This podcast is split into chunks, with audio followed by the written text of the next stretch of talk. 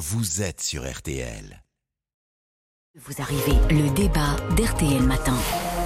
Il est 8h23, sobriété, économie, écologie. Et si l'on a baissé la vitesse à 110 km/h sur nos autoroutes, sujet épineux, débat passionné à suivre. Bonjour Pierre Chasseret. Bonjour. Vous êtes porte-parole, je le rappelle, de 40 millions d'automobilistes. Bienvenue Léa Falco. Bonjour. Membre du collectif pour un réveil écologique. Je me tourne d'abord vers vous Pierre Chasseret. Les automobilistes sont-ils prêts à lever le pied? Et prêt à lever le pied, bien sûr. Enfin, tous les automobilistes ont bien compris aujourd'hui que les, rien que les prix des carburants suffisent à, à, essayer de consommer le moins possible et donc à faire des économies d'énergie. Ça passe par euh, le souhait de certains de vouloir abaisser leur vitesse pratiquée, ce qui n'a absolument rien à voir avec la limitation, la vitesse maximale autorisée. Là, on est dans deux débats qui sont totalement différents. Il s'agit de l'une des mesures proposées par la Convention citoyenne hein, pour le climat, un temps écarté d'ailleurs par le président de la République. Léa Falco, vous demandez à ce que les vitesses euh, sur les autoroutes soient une des mesures prises dans les prochains mois et, rapidement? On est dans un contexte quand même de, de crise énergétique. Hein, euh, le même contexte, on le rappelait euh, à l'extérieur d'arriver sur. Ouais, je pense que vous, toute la journée, ça doit être ça. Mais euh, les, limitations de vitesse, ça a été imposé pendant les chocs pétroliers en 73. Donc, mmh. on a vraiment un historique de quand vous avez un problème sur l'approvisionnement, et même si on sait que pour l'instant, on n'a pas de problème sur l'approvisionnement en pétrole, on a réussi à sécuriser nos, nos, réserves, vous avez une mesure nécessairement qui va s'appliquer aux usages du pétrole. Et la première qui est notée par l'Agence internationale de l'énergie, c'est justement de réduire la vitesse sur les autoroutes entre 100 et 110 km et donc nous, effectivement, on aimerait que ce soit une mesure qui soit appliquée. Alors vous avez fait un distinguo, Pierre Chasseret, il y a quelques instants. Bien sûr. Je veux bien que vous reveniez dessus. On bah, Refaites-nous l'équation. Alors aujourd'hui, les Français roulent en moyenne sur les autoroutes limitées à 130. Ils roulent à 118 km/h. Ça, c'est la vitesse pratiquée. Euh, si vous voulez faire des économies de carburant, bon bah c'est comme ça, c'est une évidence. Hein. Si vous roulez un petit peu moins vite sur autoroute, vous, allez économiser votre carburant. Mhm. C'est mathématique. Mais en revanche, la vitesse autorisée, la vitesse maximale autorisée reste à 130. Et c'est absolument essentiel pour beaucoup de facteurs. Déjà, le premier facteur, c'est que si les limitations de vitesse baissent, vous avez une probabilité d'être flashé mm. qui est plus forte. Et ça, euh, on n'est pas. Euh, enfin, moi, je connaissais le radar pour la sécurité routière, mais le radar pour sauver la planète, celui-là, il est quand même nouveau. Donc, vous avez ensuite un deuxième effet pervers, celui du différentiel du gain de temps entre l'autoroute mmh. et le réseau secondaire. Entre une route limitée à 90 sur le réseau secondaire et une autoroute à 110 payante très chère, beaucoup d'automobilistes vont se tourner vers les routes nationales qui sont gratuites, qui traversent des petits villages. Les gens vont voir réapparaître encore des flux de véhicules devant leurs fenêtres. C'est pas sécurisant, c'est pas bon, c'est pas ça qu'il faut. Et puis je voudrais quand même saluer, c'est mon côté britannique, je vais saluer Listros ce matin, qui euh, remet sur la table le dossier de l'augmentation de la limitation de vitesse en Angleterre, qui est l'un des rares pays européens, enfin, ou euh, en tout cas du continent européen, à ne pas être parfaitement à 130 km/h. L'Angleterre, c'est 117 en vitesse moyenne autorisée. C'est la loi des miles. Eh bien, Listros a annoncé qu'elle était favorable non seulement aux 130, mais peut-être à un modèle allemand. Rien que ça. Alors, quelle est votre réaction euh, et, comment vous percevez ce que vient de nous dire euh, Pierre Chasseret et Falco Voilà, il y a un certain nombre de choses avec lesquelles... Enfin, ce qu'il présente comme la, réalité des chiffres, si je puis dire. Non, il y a un certain nombre de choses avec lesquelles je suis d'accord, en particulier le, le passage de, des autoroutes aux voies réglementées. Et là, effectivement, il y a un sujet, je suis d'accord avec vous. Mm. Maintenant, je veux revenir sur la question de sauver la planète. On ne va pas sauver la planète avec un petit geste magique, que ce soit de passer de 130 à 110 ou interdire les jets privés. Si on avait une solution magique, et c'est déjà appliqué, on serait déjà hors de ce, ce problème-là, et moi, je serais tranquillement autre part en train de faire autre chose ce matin. Donc c'est pas la question de sauver la planète, c'est une addition de petits euh, facteurs, de petits gestes combinés avec la taille des gens qui vont pouvoir le réaliser et leur potentiel qui va mener vers des changements. Donc euh, je, suis d'accord avec vous sur ce point-là, mais quand vous dites que la plupart des pays européens roulent à 130, non, on a 9 pays européens qui roulent à 110 ou moins sur les autoroutes. Et ça c'est quelque chose que vous mentionnez pas et qui est important. Non, non, ce Est-ce qu'on est, d'accord pour dire, comme l'a évoqué Pierre Chasseret, pardonnez-moi de vous couper la parole, il y a quelques instants, que les automobilistes ne voudront plus payer pour rouler à 110 euh, Ça va faire un report sur les départementales. Ça, je suis assez d'accord, mais c'est un problème qui, pour le coup, regarde les autoroutes et les acteurs privés des autoroutes qui vont peut-être devoir faire un effort à leur tour. Parce qu'on demande des efforts à tout le monde en ces temps de crise énergétique, mmh. ce qui est légitime, mais il faut aussi que ce soit réparti selon les moyens.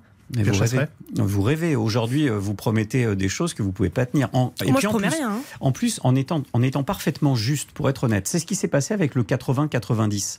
On a fait beaucoup de sujets et tous les médias se sont trompés tous les médias ont évalué l'effet d'une baisse de 10 km/h.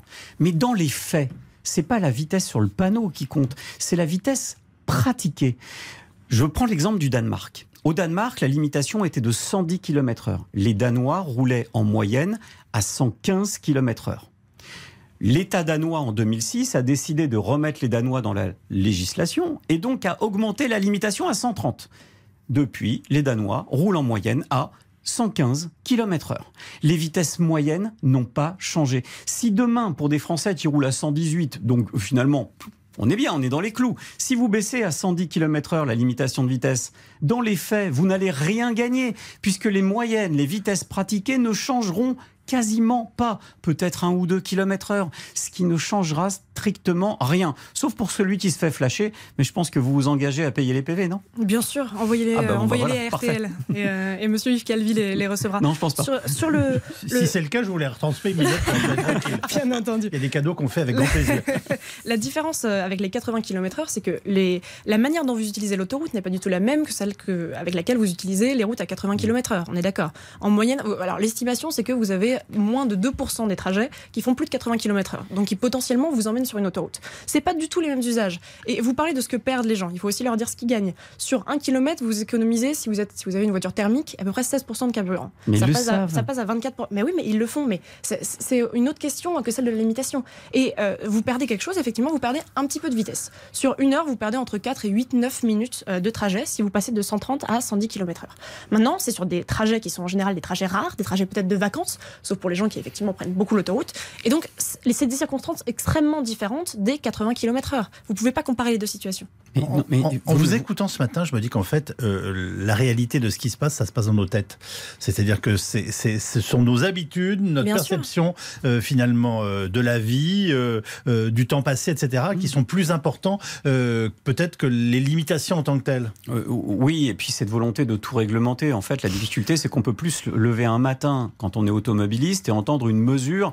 Alors, on interdit les véhicules thermiques, on interdit dans les zones à faible émission. Je, je pense à tous ceux qui nous écoutent dans ces zones à faible émission qui peuvent pas rouler ce matin. On veut réglementer la vitesse sur autoroute, on abaisse à 80 km/h pour strictement rien le réseau secondaire. Et à la base, il y a toujours une idée celle d'un écologiste qui n'a pas de voiture. Et moi, ce qui me gêne, désolé, hein, je m'emporte un peu, mais, mais c'est quand même assez gênant. Aujourd'hui, on veut pousser tout le monde à l'électrique. Très bien, super. Sur autoroute, euh, une voiture électrique, elle est incapable de rouler quasiment à 130, sinon elle perd trop de son autonomie.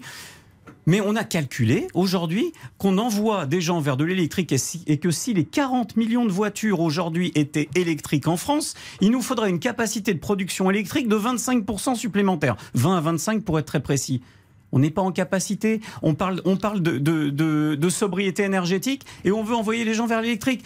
On est en train de prendre les automobilistes pour des imbéciles. La réalité, c'est que l'automobiliste aujourd'hui, il en a juste ras la casquette. Et Léa, Fal- et Léa Falco vous répond, puisque c'est vous qui avez commencé ce débat. Oui, alors il y a eu un- quand même un certain nombre de, de sophismes là-dedans. L'écologiste qui prend pas la voiture, d'accord, mais ça reste un problème global national et qu'il faut pouvoir gérer. Potentiellement en le, en le modulant au niveau local, on est d'accord. Mais il faut pouvoir gérer ce problème-là de la voiture qui, je le rappelle, représente la moitié de nos émissions de transport. Le transport, c'est euh, un gros tiers, c'est le premier poste euh, des émissions de gaz à effet de serre français.